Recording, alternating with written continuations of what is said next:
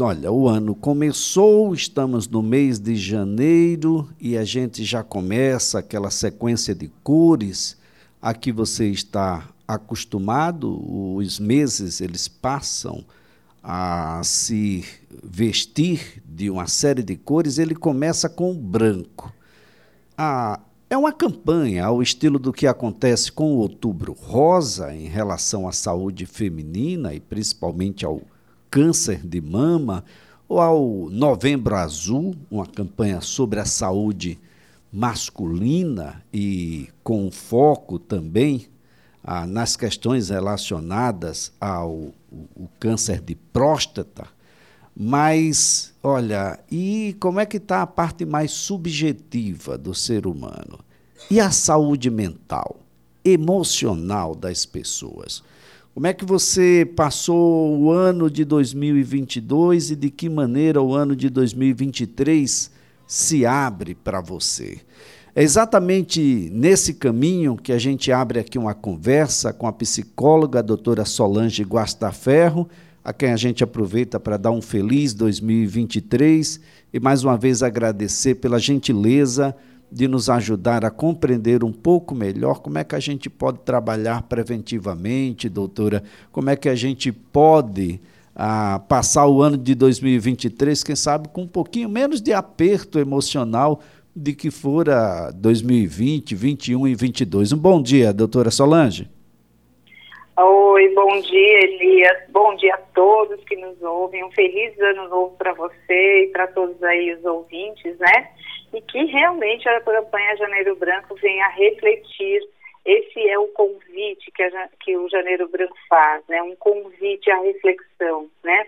Como anda a sua saúde mental, como andam as suas emoções, como andam os seus relacionamentos, né? Porque tudo isso envolve a saúde mental. E hoje a gente sabe, né, Elias, como bem você falou, os seres humanos são muito subjetivos. A vida ela é uma soma de emoções, sentimentos, comportamentos e certamente relacionamentos. Isso é a vida. E justamente isso é que pode nos trazer aí alguns transtornos mentais, alguns aborrecimentos e até a gente pode até falar em doenças até psicossomáticas, que se transformam em doenças do corpo físico, mas que vêm lá das emoções, né? Então, realmente vamos falar sobre Janeiro Branco, né, Elias? É, doutora, essa é uma necessidade. Parece, e me corrija se errado estiver, de que não só as instituições, as organizações não governamentais, que já trabalham com isso há muito tempo, ah, mas o próprio Estado brasileiro, em todas as suas faces, e as pessoas individualmente têm tido um acolhimento maior e uma preocupação maior e têm buscado mais os profissionais afetos a essa situação. As pessoas estão começando a entender que parte daquilo que é físico vem sofrendo por aquilo que não está devidamente ajustado do ponto de vista emocional, mental, doutor, ou não? É isso mesmo, eu acho que, é, assim, a, e os números refletem isso, Elias. A OMS, né, a Organização Mundial da Saúde, ela traz um dado, assim, um número alarmante, né? Então, hoje, 300 milhões de pessoas sofrem de depressão no mundo. 260 milhões de pessoas no mundo sofrem de transtorno de ansiedade.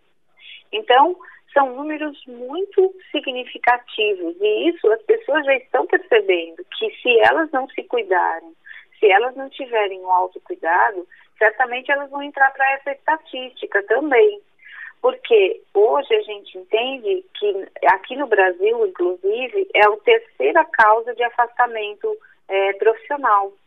Então, esse adoecimento, esse estresse, essa, essa sobrecarga emocional pode nos paralisar pessoal e profissionalmente, né? Então, é um dado importante e hoje as pessoas estão percebendo isso, porque se elas não tiverem o autocuidado e, o, e a regulação dessas emoções, aprender a lidar com isso, certamente elas vão estar nesses números. né?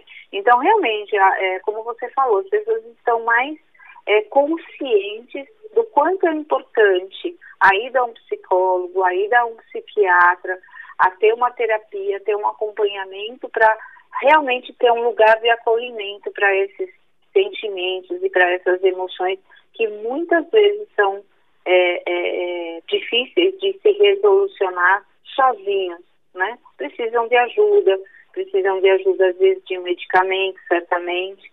E aí as pessoas hoje estão conscientes disso, né? E como você falou, realmente. E o janeiro, né? O janeiro realmente é, é, o mês de resoluções, é o mês que a gente se coloca metas, que a gente se coloca esse ano vai ser diferente, eu vou fazer diferente, quero fazer isso, quero fazer aquilo, e por isso surgiu a campanha do Janeiro Branco, que é o mês de realmente que a gente, a gente se coloca como um mês de mudança. Esse ano eu vou fazer diferente, esse ano eu quero ser diferente. E em 2014, que a, a campanha surgiu, através de um psicólogo mineiro, Leonardo Abrão, que tomou uma proporção realmente é, muito grande e a gente tem trabalhado em cima disso, né, e, e pegado muito nessa tecla de prevenção da saúde mental, né, não, não deixar de transformar numa doença, num transtorno, que aí é, né, mais difícil. Agora, doutora Solange, apesar ah, dos avanços, a gente pode dizer que o Brasil ainda demora para poder iniciar essa relação e muitas vezes, quando inicia, é uma relação muito mais para tentar solucionar um problema já existente do que evitá-lo ou do que retardá-lo. Por exemplo, a primeira infância ela ainda precisa ser melhor assistida sob os conceitos que regem a boa saúde mental? É, normalmente as pessoas é, procuram, né, o que você está é, falando, né, elas, elas vão procurar ajuda quando já está instalado um problema, né, quando já está instalado uma depressão, quando já está instalado um transtorno de ansiedade, né.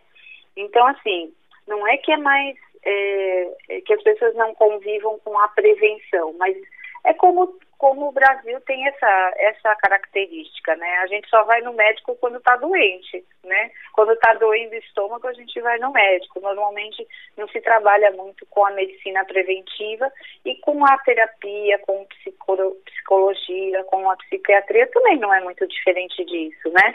As pessoas às vezes vão nos procurar quando realmente já estão no seu limite, né? Assim, de, de, de, de, um transtorno de depressão, de um transtorno de ansiedade, né?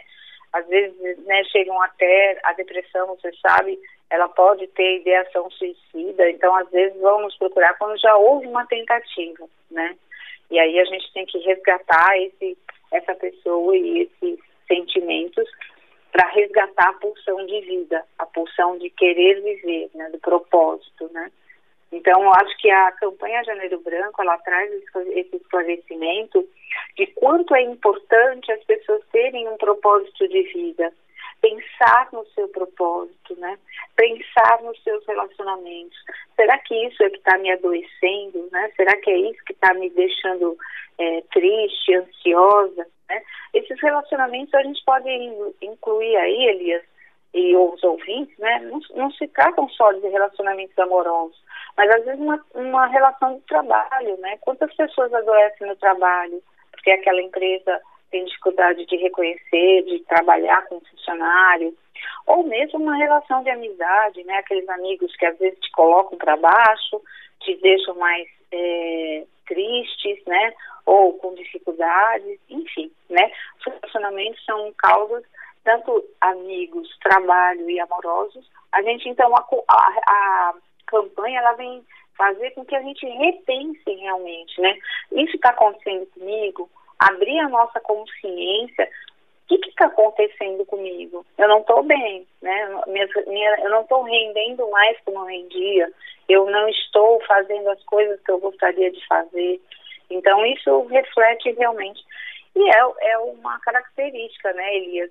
E ouvintes, né, que infelizmente a gente trabalha com uma coisa já instalada e não com a prevenção, né? Com pensar é, no seu autoconhecimento. Quando a gente fala em terapia, a gente fala em autoconhecimento, né? Como que eu regulo minhas emoções?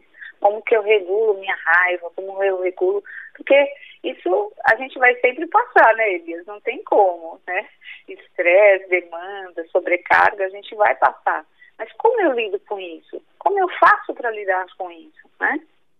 E é, é isso. Doutora, a senhora toca em, em, em pontos que são muito atuais. Ah, o, o, ódio, o rancor, o ressentimento, lidar com perdas.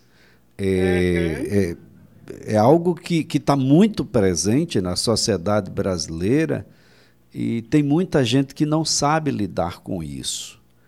E, uhum. e, e definitivamente não é fácil, não é, doutora? Muitas vezes a gente vai precisar de ajuda e isso não significa ser fraco, ser menor. Não. Não, não, não, de jeito nenhum. É, quando você procura ajuda é porque você está sendo forte o suficiente para dividir com alguém suas angústias, seus medos mais profundos, suas é, dificuldades mais profundas. Então você está sendo forte, não está sendo covarde de não enfrentá-las né? Assim, porque realmente perda, luto, esse ano foi um ano muito, muito, muito difícil. Eu, eu faço essa leitura, né? Nós tivemos aí é, muitas esses dois últimos anos, né? Muito luto, muita perda de pessoas realmente pela pandemia. E aí vem uma, uma política aí, é, jogo político, essas é, famílias ficaram é, de mal, brigaram, né? Depois vem a Copa do Mundo. E aí tudo isso tumultuou muito assim, principalmente agora nesses últimos três, quatro meses, tumultuou bastante, né? E isso influencia na, na gente, não tem como, né, Elias? Então, quando você é, tem uma preparação, um autoconhecimento de gerenciar essas emoções, tudo bem, ok, bom. Mas se você não tem isso muito estabilizado, né, não sabe lidar com a perda, com o luto, com a morte, realmente você pode ir para um campo mais é, adoecido, né? Assim, uma, um campo de adoecimento, que é a depressão e tudo mais. E saber lidar com isso realmente não é um, uma tarefa fácil, né? Mas a gente sabe que é possível é, o tratamento, né? Tanto com psiquiatria, com medicamentoso, que é importante, como também a terapias, né? As terapias que, que como eu, psicólogo, vários colegas aí, né, que tem, que tratam da, dessas emoções, de como lidar com isso, né? É, doutora, é um ano que se abre aí bem diferenciado, com novidades, mas uhum. com uma coisa que, que já tomou conta do, do, do, Brasil, né? Gerações, e principalmente as mais novas, cada vez mais cedo, com um nível de ansiedade muito grande, as incertezas, uhum. não é, doutora, do que é ser adulto, as incertezas no amor, as incertezas econômicas. Aliás, o que mais tem é incerteza. E por não ter domínio disso, as pessoas ficam ansiosas. Será que vai dar certo? Vai dar certo? Não vai? O resultado não saiu, não saiu, não saiu. E tudo isso é um, algo angustiante, não é, doutora? E pode levar muita gente a sofrimento. E sofrimento é o que a gente não quer, doutora. Isso aí. E a ansiedade é muito isso, né? De a gente não ter certeza do futuro. E assim, e aí eu sempre falo, né, para os meus pacientes, a única coisa que a gente tem certeza absoluta é o presente, é o aqui e o agora. E aí a gente tem que aprender a viver no aqui no agora, né? Não dá para viver lá no futuro, né? Só algumas coisas a gente tem controle na vida. Mais ou menos a gente tem controle. A nossa conta bancária, né? A gente tem um pouquinho de controle dos nossos gastos. O resto a gente não tem, porque assim, não adianta eu falar ah, eu quero fazer uma meta aí de este ano eu vou comprar uma casa. Ok, beleza. Mas assim, isso está in, incluído aí é, variáveis extra é, à sua vontade. Então, os juros podem aumentar, a caixa pode fazer alguma coisa, a, a, a dinâmica pode mudar do governo, de como que vai ser isso. Então, isso a gente é uma meta a longo prazo, né? Eu vou, na minha vida, comprar uma casa. E para isso eu vou fazer um, uma reserva do meu dinheiro, né? Mês a mês, porque eu posso guardar tal. Isso depende de você. Agora, se acontece alguma coisa fora dos, de você, que não depende de você, a gente não tem controle sobre isso. Então, assim, aí, por exemplo, eu coloco essa meta para fazer esse ano. Aí chega lá em dezembro de 2023 eu não consegui. Aí vem a frustração, a decepção. Então, a gente precisa colocar metas alcançáveis, metas minimamente que eu possa realmente, é, que depende só de mim. Eu quero emagrecer, beleza. Eu quero perder peso, depende de quem? Só de mim, né? Depende só de mim se eu vou fazer exercício físico, se eu vou fazer uma dieta, vou na nutricionista, isso depende de mim, né? Então aí são metas mais que você tem mais condições de cumprir, não é? Não metas que você dependa de outras coisas, de, de coisas externas a você, né? Enfim, é, e aí é, a gente vai é, cuidar mais do nosso emocional para a gente não se frustrar, para a gente não se decepcionar com a gente mesmo, né? Isso é muito importante dentro da nossa saúde mental, né? Para preservar a nossa saúde mental e não entrar nesse loop, né? Dessa ansiedade. Será que vai conseguir? Será que vai dar certo? E se não der certo? E se eu for lá na frente não conseguir? Eu vou perder meu emprego? Vou... Sabe assim, a ansiedade gera sentimento de catastrofização. Na, na, durante a pandemia, a gente atendeu muitas pessoas que já tinham ansiedade e aí piorou com a pandemia. Por quê? Porque a pandemia era uma coisa que a gente nunca tinha vivido na vida, né? E a gente não tinha é, respaldo de, de como isso ia ser. Então, muita gente chegava no consultório, não, mas e aí? E se eu pegar Covid? E se eu adoecer? E se eu for do hospital? E se eu for entubado? E se eu morrer? Quem vai cuidar da minha família? Quem vai cuidar do meu filho? Isso entraram nessa catastrofização, né? E a gente tem que trazer para a realidade. Trazer para a realidade significa que você está se cuidando, está usando máscara, está fazendo seu isolamento, tá isso foi logo no começo, né, que ainda a gente nem tinha vacina, tal, tá conseguindo fazer isolamento, né, um isolamento razoável e tal, usando o álcool, todas aquelas medidas protetivas que tinham. Se você está fazendo, então vamos confiar na medida protetiva. Se a gente pegar Covid, a gente vai ver o que, que vai acontecer. Mas se a gente, a gente, se a gente ficar imaginando que a gente vai pegar e que vai morrer já logo de cara, né? Tem todo um, um processo aí, né? Então, a ansiedade é muito sobre isso, né? A gente vai catastrofizando as situações e isso é que traz o desconforto emocional. Aí perde o sono, perde o apetite, é, fica apático, fica né, nervoso, enfim, né?